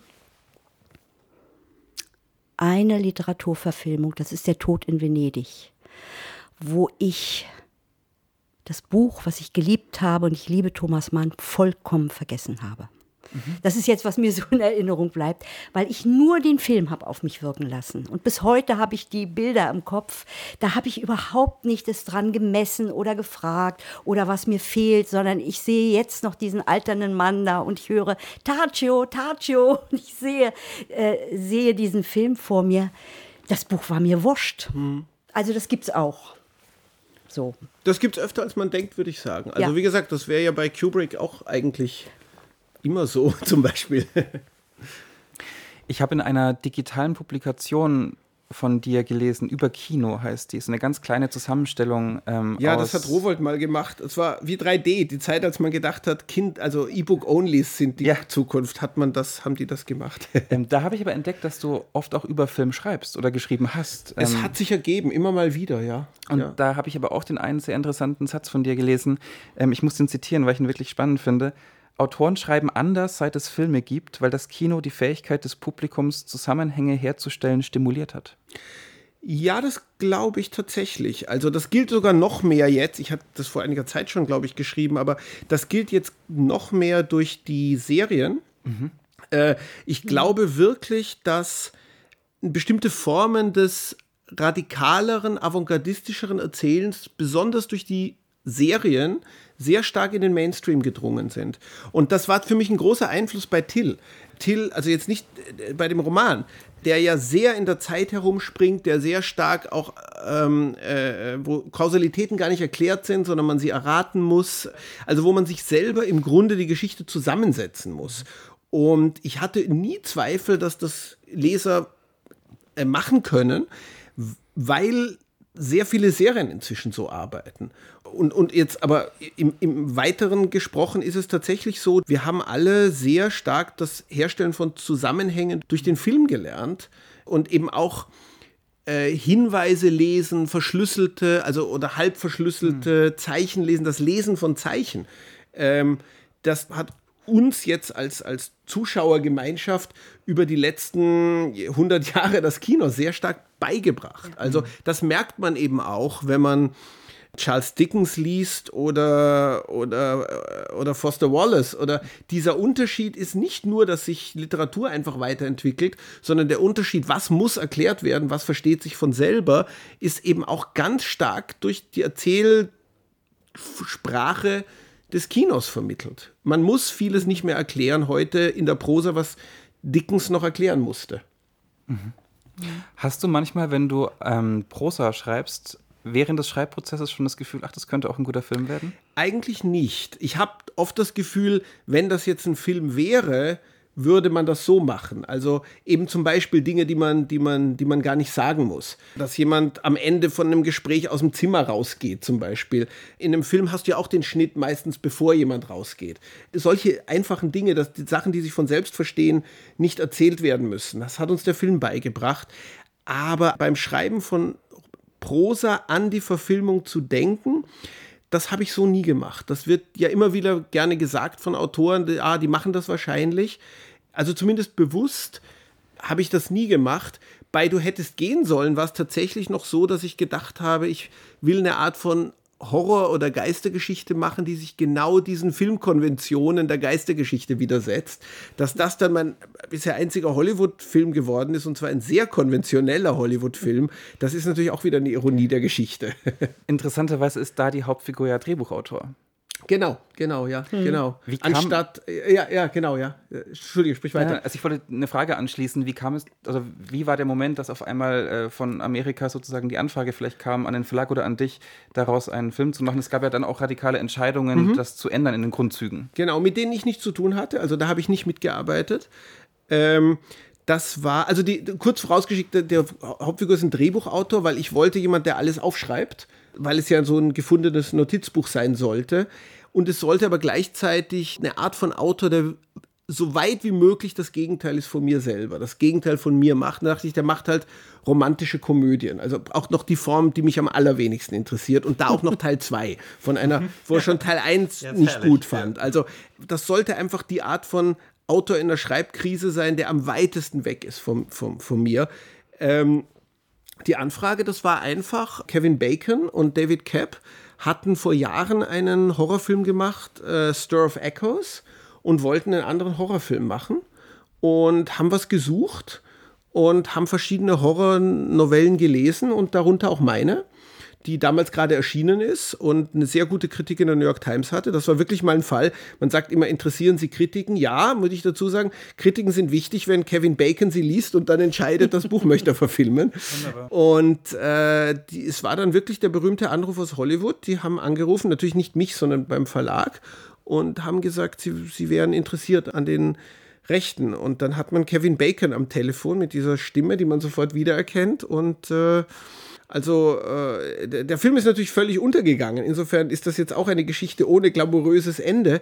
Er war zwar, glaube ich, während der im letzten April, also während des Lockdowns, war eine für einen guten Monat Nummer zwei der am meisten downgeloadeten Filme auf iTunes. Also den müssen schon viele Leute gesehen haben, mhm. aber lustigerweise niemand, den ich kenne, hat ihn gesehen. Äh, er ist hier auch auf DVD rausgekommen. Es war ja die Zeit, wo gar nichts ins Kino kam und also weil die Kinos zu waren. Und ähm, ja, ich habe also einen Hollywood-Film, der vollkommen unbekannt ist. Ist auch lustig. ich habe ihn tatsächlich gesehen. Mhm. Also jetzt kennst du zumindest eine Person, aber die ihn gesehen zur Vorbereitung wahrscheinlich. Ja, ja genau. eben zur Vorbereitung. Okay, nicht, das gilt nicht, aber es ja. freut mich trotzdem. Und ich muss sagen, dass mir ein was aufgefallen ist, was ich ziemlich frappierend finde, mhm. dass ich den, ähm, deine Novelle, die ich wirklich toll finde, die, die arbeitet mit Auslassungen, Ellipsen genau. und mit Doppelbödigkeiten. Mhm. Und der Film transportiert das komplett ins On. Ja, und es wird dadurch sehr konventionell. Genau. Also ähm, das ist halt auch, das war sehr interessant für mich zu sehen, ich möchte das jetzt ganz wertfrei formulieren, äh, die mit jemandem, also nicht mitzuarbeiten, ich habe nicht mitgearbeitet, aber zu sehen, wie jemand arbeitet, ein richtiger, erfahrener Profi wie David Kapp, der in jeder einzelnen Entscheidungsfrage immer den Weg der größeren Konventionalität geht und das totalem Wissen und auch ohne darin ein Problem zu sehen. Also er will den konventionellsten möglichen Film machen, den er aus diesem Stoff machen kann. Und würde auch, wenn man jetzt sagt, ist aber konventionell, würde er sagen, ja klar, und? Und ähm, ja, also das ist eine Grundsatzentscheidung. Und der Film ist dann halt, wie er ist. Also äh, ich finde, Kevin Bacon ist wahnsinnig gut. Hm. Und ansonsten ist es halt ein sehr konventioneller Horrorfilm geworden, der, wie du sagst, der alles ins On setzt und dadurch ist er halt wie andere Horrorfilme. Du hast gesagt, dass die größtmögliche Entfernung zwischen dir und der Figur des Drehbuchautors ist, wenn er romantische Komödien schreibt mhm. und dann noch Teil 2. Dem entnehme ich, dass dich am Kino nicht das Unterhaltungsmedium interessiert, sondern etwas anderes. Also als Zuschauer sehe ich mir schon unterhaltende Filme an, also aber nicht romantische Komödien.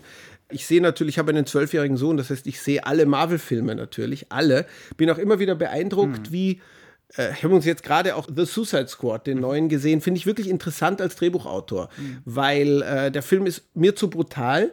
Aber das Drehbuch ist wahnsinnig intelligent. Es spielt immer mit den Erwartungen des Zuschauers und und, und macht dann wirklich immer ganz genau, was man nicht erwartet und macht sich noch lustig über die Erwartung, die man hatte. Ist, also diese untergründige Kommunikation mit dem intelligenten Zuschauer ist da absolut gegeben. Aber natürlich wirklich was mich wirklich interessiert beim Film ist natürlich der, der, der Film als Kunstform. Also für mich ist als Schriftsteller auch, nicht auch als Prosaschriftsteller, auch als Romanautor, gehören Ingmar Bergmann und David Lynch zu den wichtigsten Einflüssen. Also für mich ist sicher Ingmar Bergmann so wichtig wie, wie, wie Thomas Mann und Nabokov. Also, ja. äh, also ich würde es jetzt nicht kompartmentalisieren, sondern für alles, was ich mache.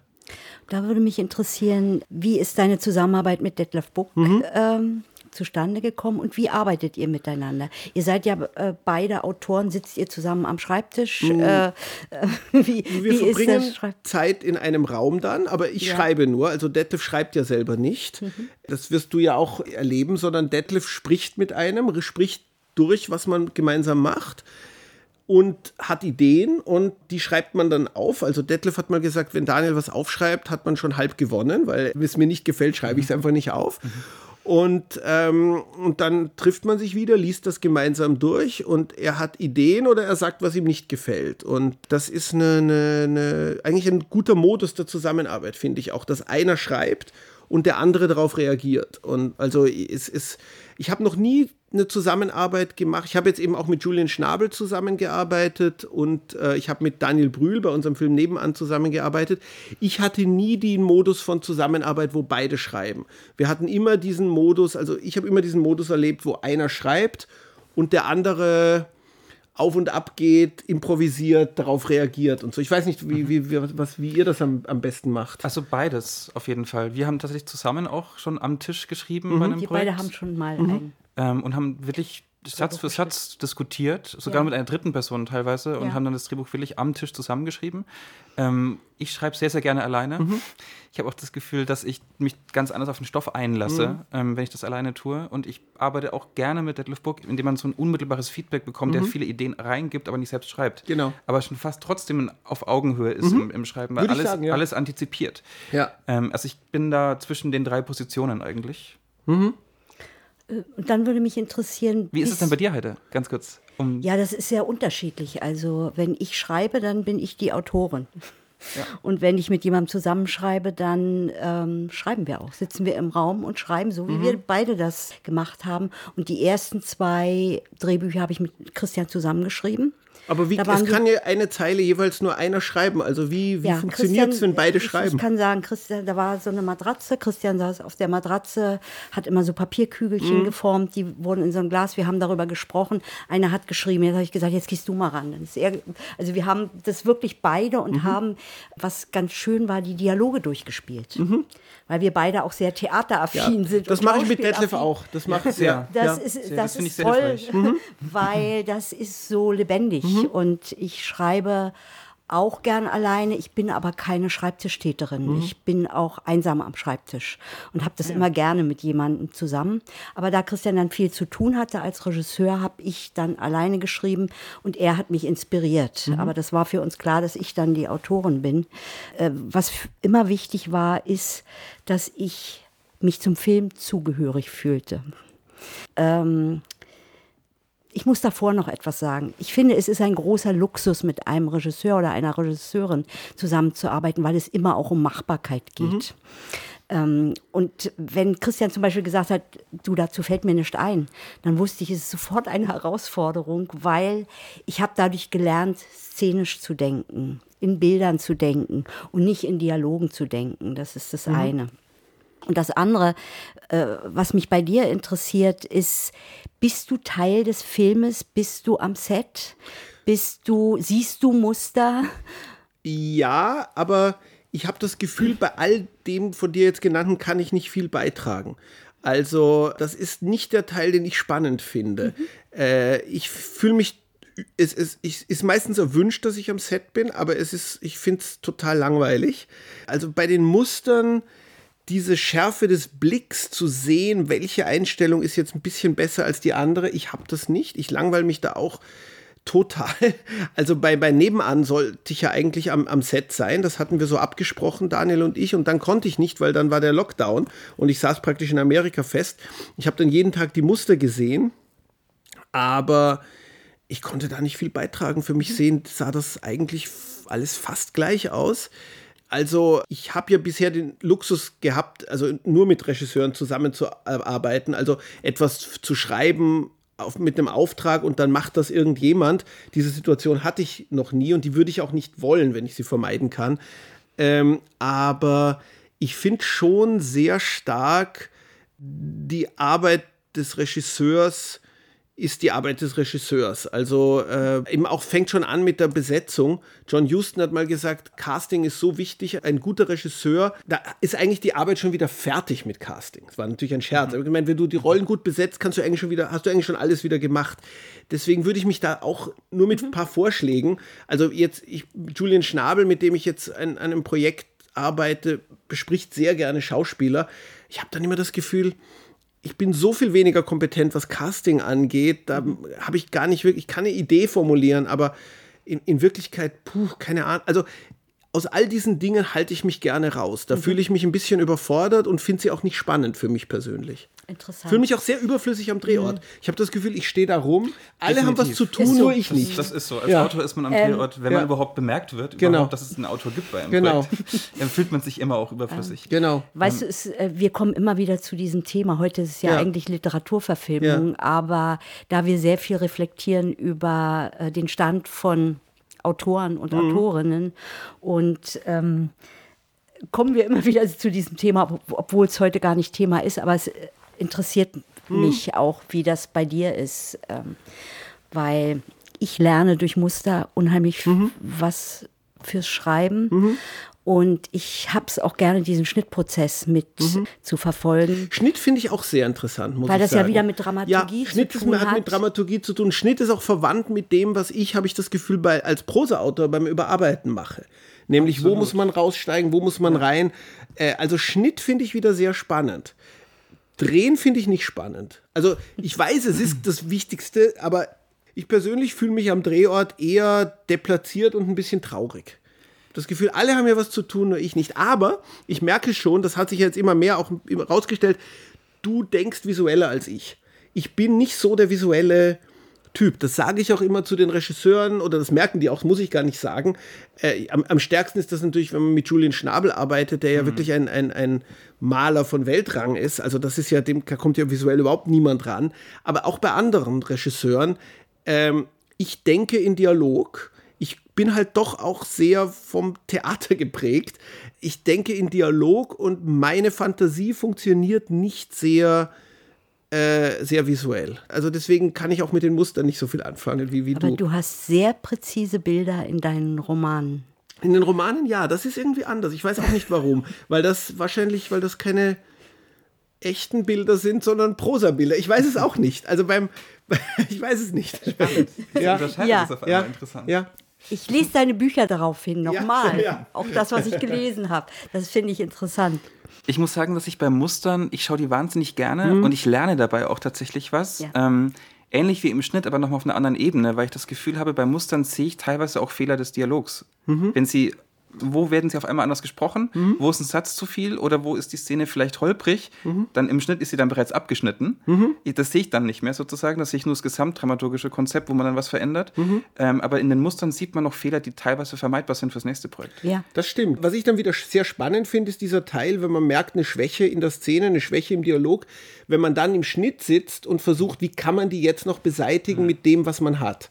Und wie viel da noch geht oder was da eben nicht geht, das finde ich wieder wahnsinnig spannend. Also ich glaube, ehrlich gesagt, ich glaube, ich wäre ein schlechter Filmregisseur, mhm. aber ich glaube, ich könnte ein ganz guter äh, Cutter sein, ja. Schön. Ich würde gerne zurück zur nochmal zur Literaturverfilmung. Oder hattest du eine Frage dazu? Ich würde gerne äh, einen kurzen Einschub machen, weil es mich total interessiert, an welchem Projekt du mit Julian Schnabel arbeitest.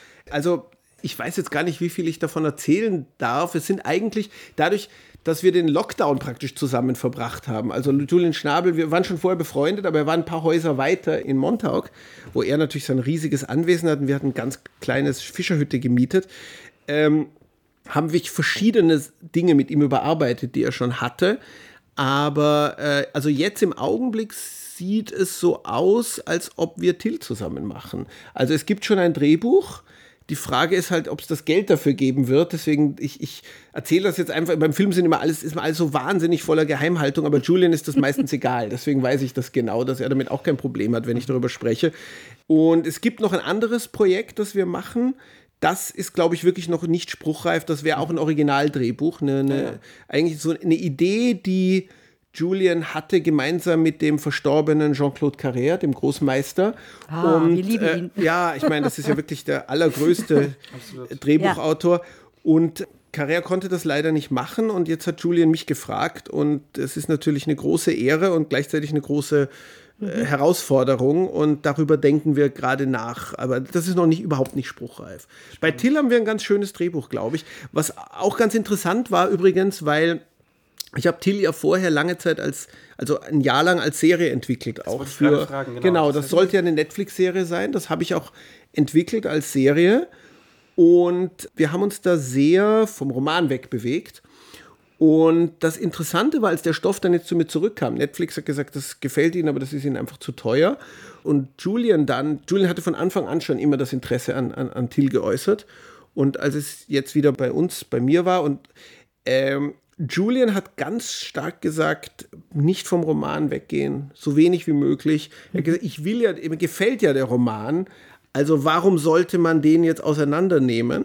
Und er hat etwas Interessantes gesagt, dass der Roman so sprunghaft ist, da kann man sich im Film mehr leisten als in der Serie, weil die Einheit des Ganzen dadurch ja gegeben ist, dass es ein Film ist.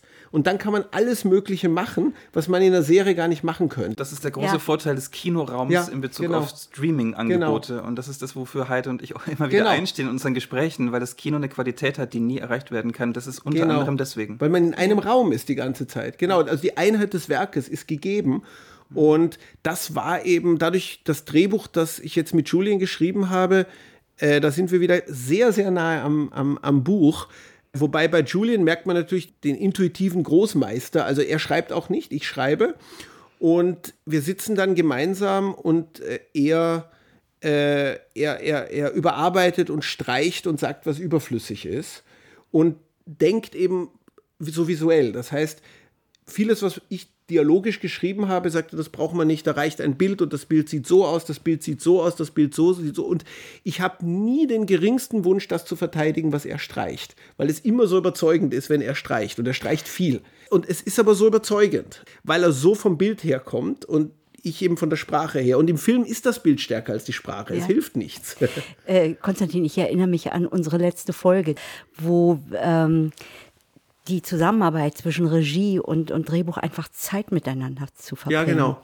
Miteinander zu reden, genau, aufeinander genau. zu hören. Und deswegen kann man das nicht auf Zoom verlagern. Ganz ja. genau. Das nee. ist, also, finde ich, ganz gut. wunderbar. Also ich telefoniere sehr viel mit Julian, aber die wirkliche Arbeit kriegen ja. wir immer weiter, wenn wir uns sehen. Ja, ja, ja. ja. Weil da so viel passiert, ne? weil da die Kreativität äh, sich entfalten kann und man nicht das so technisch macht. Das finde ich. Ja, es, es geht gar nicht. Also ich meine, vielleicht gibt es jetzt Gegenbeispiele, aber ich denke tatsächlich, äh, jede Art von Kooperation, das ist ja bei Detlef auch so. Mit Detlef quatscht man über ganz viel, man geht viel essen, ja. man redet über alles Mögliche, man und irgendwie dazwischen ereignet sich die Arbeit, ja. aber sie wird gemacht. Ja. Also äh, diese Idee, die sozusagen Steuerberater und Ministeriumsbeamte haben, dass man das ja alles online verlagern kann, mhm. das klappt in unserem Feld nicht, sage ich jetzt mal ganz arrogant, ganz unsympathisch. Nee, man muss antizipieren, wie der andere auf die Welt blickt. Ja. Und dann genau. eben auch auf eine mögliche gemeinsame genau. Vision. Und die genau. ergibt sich nicht über Zoom. Genau. Und interessant antizipieren. Das ist etwas, was mir Volker Schlöndorff über Carrère gesagt hat. Er hat gesagt, seine Stärke als Drehbuchautor war, dass er eben also eine von seinen vielen Stärken, aber dass er eben ganz stark auch die Regisseure antizipierend gekannt hat. Er, war mit diesen Regisseuren allen befreundet und er hat völlig unterschiedliche Filme für sie geschrieben und er ist ihnen schreibend entgegengekommen, dem, worin ihre Stärke liegt. Das versuche ich eben auch bei, bei dem Drehbuch, das ich jetzt für Julian geschrieben habe, habe ich eben immer wieder versucht, was mir ja gar nicht so liegt, Bilder zu denken, also ihm schon Bilder hinzuschreiben. Und äh, also das, das, das kommt auch an, das mag er auch, wenn man ihm, wenn man ihm Möglichkeiten zum Schaffen von, von, von Bildern bietet. Ja, schön. Ich würde trotzdem gerne noch mal auf diesen Vorwurf zu sprechen kommen, dass man sich Marken nimmt von Literatur, mhm. um sie ähm, zu adaptieren mhm. für Fernsehen oder auch für Kino, weil dieser Vorwurf sehr stark ist, auch von Kritikern und mhm. Kritikerinnen, dass sie sagen, es gibt zu wenig originäre Stoffe. Und äh, Virginia Woolf war ja richtig sauer, dass es überhaupt gibt. Sie hat mhm. gesagt, das ist ein Parasitentum. Und es ist ja heutzutage auch so, dass wenn ein Buch einen Preis kriegt, es wird sofort optioniert. Und da wird manchmal gar nicht mehr geguckt, ist das eigentlich ja verfilmbar? Ja. Ist es gut, dass es verfilmt mhm. wird? Es werden Marken genommen, die schon, wo es fünf, sechs, sieben, acht ja. äh, Verfilmungen schon gibt. Was denkst du darüber? Am stärksten aber den Vorwurf zum Beispiel bei Milan Kundera, der sagt, der ausdrücklich mhm. sagt in einem Essay, wir leben in einem Zeitalter der Zweitverwertung, Bücher sind nur noch für die Verfilmung da. Mhm. Also ich denke mal, häufig ist, stimmt das. Also, dass sich einfach nur jemand auf einen Erfolg draufsetzt und äh, den dann durch Bebilderung nochmal äh, daran, daran, daran mitpartizipieren will, macht übrigens auch das Theater ganz stark. Also das ja. Theater, das kaum noch Gegenwartsdramatiker spielt, äh, spielt ständig Dramatisierungen von, von Büchern. Ich hatte gerade, ich, ich habe eine Idee für eine kleine Novelle, die werde ich jetzt nicht erzählen, was, aber und hatte überlegt, also anders gesagt, ich hatte eine Idee ne, für eine bestimmte Geschichte eine monologische Geschichte und ich habe gedacht, soll ich das als Stück machen oder als Novelle? Habe so hin und her überlegt und dann habe ich gedacht, nee, ist ja falsch gedacht. Ich mache es natürlich als Novelle, weil das garantiert, dass es als Stück gespielt werden wird.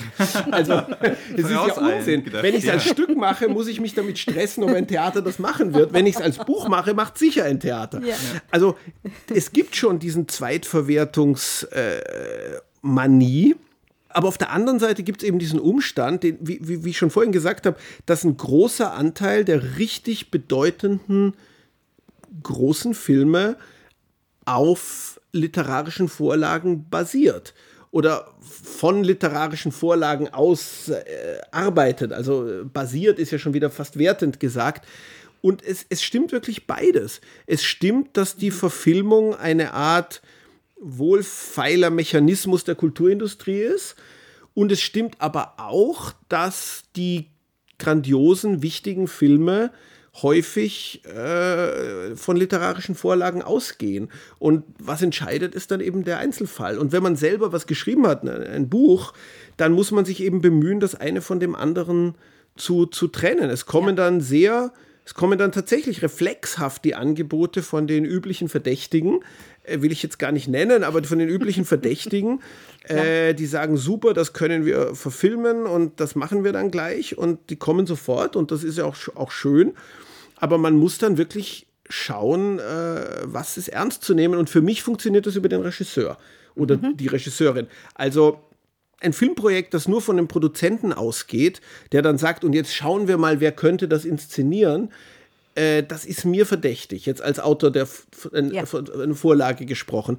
Ich möchte, dass da ein Regisseur ist, dessen Werk man sich auch anschauen kann, der mit Begeisterung und Leidenschaft und auch Ideen sagt, ich will das machen. Und das ist für mich das Kriterium. Wer ist der Regisseur? Wenn der Produzent zu mir nicht sagen kann, wer das inszenieren soll, dann äh, würde ich schon sagen, dann würde ich das diesem Produzenten nicht geben. Ich würde sogar noch einen Schritt weiter gehen in der These, die du davor gesagt hast, und sagen, dass in der Grund-DNA des Kinos Literatur enthalten ist, ebenso wie die bildende Kunst, mhm. ebenso wie die Komposition, ebenso wie der Tanz. Ja. ja. Ähm, und eine, beispielsweise der allerersten frühen Filme der Brüder Lumière war eine Variation auf Goethes Faust, mhm. Anfang ja. des Jahrhunderts. Ja. Die Literatur war immer Teil der Kinogeschichte. Mhm. Und man kann vielleicht am Ende sagen, dass es ebenso wie es gute und schlechte Adaptionen, Literaturverfilmungen, Transformationen gibt, gibt es gute und schlechte Originärstoffe. Ja, genau. So ist es. Ja, und beziehungsweise, ich würde sogar noch einen Schritt weiter gehen. Wenn mir jemand sagt, die meisten Literaturverfilmungen sind aber misslungen, würde ich sagen, ja, die meisten Filme sind misslungen. Genau. Die meisten Bücher sind auch misslungen und die meisten Dinge sind auch misslungen. Also insofern beweist das gar nichts. Ja. Dass das, ähm, wie, wie Spinoza sagt, dass das Gute ist immer ganz selten. Überall. Sehr, sehr schöner Satz. Ich würde eine Frage, die vielleicht ein bisschen äh, keck ist, um dieses Wort zu benutzen, noch stellen. Und zwar glaubst du, oder fällt dir ein Roman ein, der womöglich unverfilmbar ist? Ja, ja. Äh, mein Vater ist nämlich mal gefragt worden, ob er den Mann ohne Eigenschaften verfilmen will. Und das war tatsächlich, hätte es plötzlich Geld dafür gegeben, weil das war das Lieblingsbuch von Bruno Kreisky. Also in den Kreisky-Jahren in, mhm. in Österreich, in den späten Kreisky, also das waren die frühen 80er Jahre. Und da hieß es plötzlich, du kannst den Mann ohne Eigenschaften verfilmen fürs Fernsehen und das Geld wäre jetzt da, das geht. Und mein Vater, erstmal freut sich ein Regisseur über so eine Ansage. Er hat dann den Mann ohne Eigenschaften nochmal gelesen, den er vorher als, als junger Mann gelesen hatte. Und er hat wirklich gesagt, Leute, ich, ich, ich weiß nicht, wie man das machen soll. Und ich habe dann später den Mann ohne Eigenschaften auch gelesen, beziehungsweise ich habe ihn als Hörbuch in, in der wunderbaren Wolfram Berger Lesung äh, mir angehört und habe natürlich, weil ich die Geschichte von meinem Vater wusste, immer überlegt, okay, würde ich jetzt hier einen Weg sehen? Und ich muss wirklich sagen, nein, absolut nicht. Also der Mann ohne Eigenschaften ist vollkommen unverfilmbar. Das geht wirklich gar nicht. Also man kann natürlich irgendeinen Film machen und irgendwelche Namen von Figuren verwenden und irgendwelchen impressionistischen Motiven arbeiten, das dann Mann ohne Eigenschaften nennen aber ich denke, dass das wirklich dann gar nichts mit dem Buch zu tun. Ein Film, der wirklich etwas transportiert, was in diesem Buch ist, etwas mhm. übersetzt, der diesem Buch in seiner epochalen Wunderbarkeit irgendwie gerecht würde, ist, glaube ich, undenkbar. Also ich würde sagen, der Mann ohne Eigenschaft ist ein unverfilmbares Buch. Daran anschließend die Frage, gibt es einen Roman oder einen literarischen Stoff, den du gerne fürs Kino adaptieren würdest? Ja, ich bin ja ein großer Verehrer von Leo Perutz, den mein Vater übrigens auch verfilmt hat.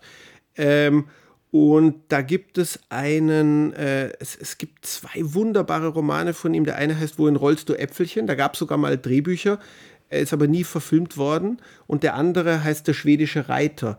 Das sind jetzt zwei nicht sehr bekannte Romane, also damit könnt ihr jetzt gar nicht so viel anfangen, auch die Hörer nicht, aber die, die meisten. Aber das wären zwei Bücher, die müsste man unbedingt verfilmen. Und, und Perutz ist eben sehr szenisch, so wie eben auch Josef Roth sehr szenisch ist und bietet sich sehr für die Verfilmung an. Übrigens noch ein Gedanke, Kafka ist ja eigentlich, also gibt es ja eigentlich keine richtig gute oder richtig adäquate Verfilmung. Ich glaube aus Amerika mhm. äh, oder der Verschollene, wie das jetzt heißt, mhm. da könnte man einen tollen Film machen. Also der, ich, ich, ich, würde es nicht wahr oder ja, Amerika, absolut. das wäre der eine Kafka-Roman, der absolut. wirklich gehen würde. Ja. Sogar ja. eventuell als Serie. Ja. Also das ist, ja. ich finde das einen ganz spannenden Gedanken. Ja. Gibt es eine Verfilmung von Ulysses, weil mir das gerade einfällt? Ja, ja, ja, aber weil da würde ich sagen.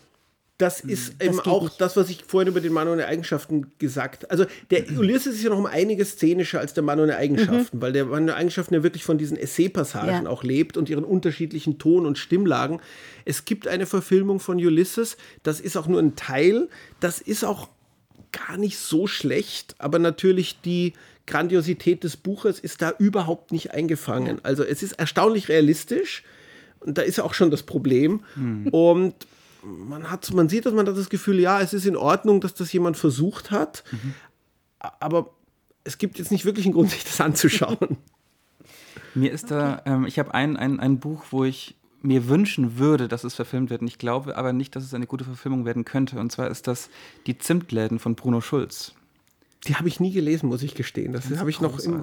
Das wollte ich immer mal lesen. Also das nehme ich jetzt auch als, als, als Anregung. Das ist eine große Empfehlung. Ja. Ich liebe das Buch sehr. Es ist ähm, ein fantastischer hm. Roman, also als Fantastik tatsächlich auch begriffen. Und ich glaube, es könnte fantastisch werden mhm. auch. Irrewitzige viele Fallstricke, die da drin liegen. Mhm. Geh cool. es an. ja, vielleicht. ja. Ich denke, wir sind an einem guten Schlusspunkt angekommen. Finde ich auch dann würde ich sagen, dass wir uns ganz, ganz herzlich bei unserem Gast Daniel Kielmann bedanken, dass du mit uns gesprochen hast. Ja, sehr, sehr gerne. Danke euch. und wir freuen uns auf weitere Romanverfilmungen, Transformationen. Ich, ich tue mein Bestes. Danke, dass du da warst. War ein sehr schönes Gerne. Gespräch. Ja. Zum Abschluss unserer Episode möchten wir wie immer auf andere Podcasts hinweisen, die sich auch mit dem Thema Film und Kino beschäftigen. Und da möchten wir heute den Podcast Projektionen Kinogespräche nennen, in dem die Film- und Kulturwissenschaftler Sebastian Seidler und Markus Stiegelegger leidenschaftlich und beeindruckend analytisch über Kinofilme, Regisseurinnen und Regisseure sprechen und dabei auch immer wieder einen spannenden Fokus auf Genrefilme werfen sowie kritische und künstlerische Positionen im internationalen und deutschen Film. Eine große Empfehlung: Projektionen, Kinogespräche. Ansonsten freuen wir uns darauf, wenn ihr auch das nächste Mal wieder einschaltet und dabei zuhört, wie Heide und ich über das Drehbuchschreiben sprechen. Bis bald. Tschüss.